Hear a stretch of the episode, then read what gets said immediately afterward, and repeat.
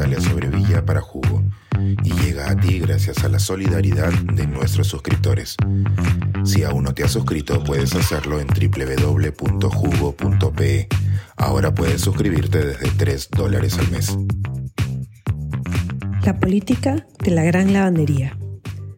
¿Dejaremos que la apatía favorezca a los políticos de la corrupción? Se acaba de cumplir un año del golpe de Estado de Pedro Castillo, así como de que asumiera Dina Boluarte.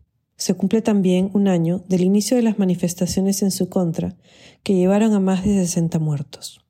Recordemos que, hasta ahora, nadie ha asumido responsabilidad por esos hechos, y lo único que tuvimos fue una tibia disculpa de la presidenta en su discurso de la Nación del 28 de julio.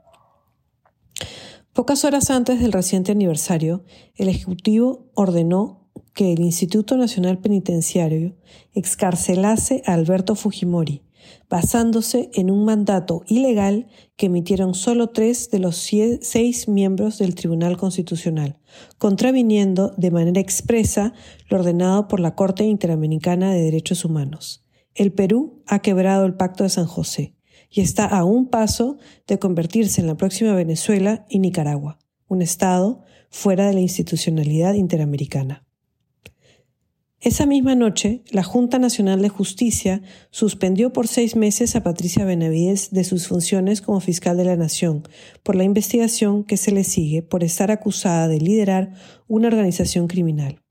En gran parte porque en estos días aparecieron una serie de comunicaciones de, su entorno con miembros del Congreso que claramente muestran cómo se intercambian los favores políticos y una manera de gobernar en la que ya no se busca siquiera ocultar vínculos con las economías ilegales.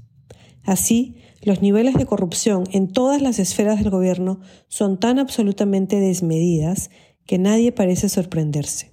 La normalización ha llegado a tal punto que la indignación se ha convertido en apatía. El poder ejecutivo, legislativo y judicial han sido completamente tomados por fuerzas que no están interesadas en más que su propia supervivencia, en su propio beneficio y en garantizar que el sistema corrupto siga funcionando. Lo más triste de todo esto es que el marasmo que envuelve a la ciudadanía nos lleva a una pasividad absoluta. El jueves pasado salí a marchar con unos pocos indignados y la situación fue bastante deprimente. En la Plaza 2 de Mayo se concentraban los militantes que quedan de Perú Libre, que si bien no eran muchos, llevaban un importante número de banderas con el lápiz. Pero casi había más policías expectantes que manifestantes. Al subir por el paseo de los héroes navales no se veía actividad alguna más que el tráfico usual de una tarde antes del fin de semana largo. Ya en el centro cívico pudimos ver a un grupo que salía de la Plaza San Martín liderado por una gran rata de cartón y acompañado de bufalas y banderas del Perú en blanco y negro. Eran los familiares de las víctimas de la violencia policial de inicios de este año. Con toda la indignidad e indignación del caso gritaban Dina asesina. No olvidemos que entre los caídos hay menores de edad, jóvenes avaliados por la espalda e incluso un médico asesinado cuando auxiliaba a uno de los heridos. La manifestación siguió para Bancay, para gritar frente al Ministerio Público, Congreso y Fiscalía la misma porquería. Pero eran unos cuantos entre los ambulantes que vendían uva a precio de locura. La gente seguía con su vida. La policía impidió el paso al Congreso y la manifestación tuvo que cruzar el puente para terminar prácticamente en hacho. En estos días, la familia Fujimori celebra que el jerarca ha regresado a casa y sus hijos Keiko y Kenji olvidan que hace solo seis años casi se destruyeron el uno al otro en una pugna por el poder y de paso lanzaron suficiente combustible a la débil democracia peruana como para hacerla arder hasta ahora.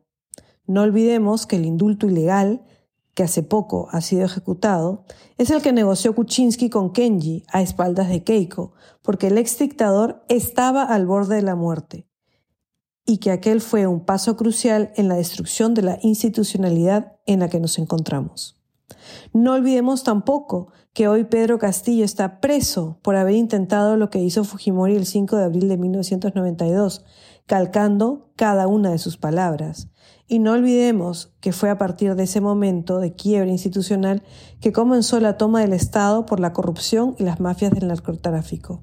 No olvidemos que en los 90 se encontró cocaína en el avión presidencial y que los sistemas de liberación económica abrieron el paso para convertir a nuestra economía en una gran lavandería.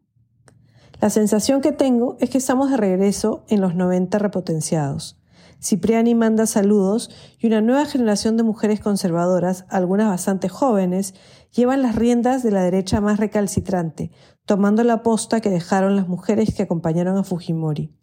Mientras tanto, algunos comentaristas como Carlos Bruce y Aldo Mariategui nos piden sentir pena, compasión y piedad por el que ahora es un pobre viejito que no mataría a una mosca.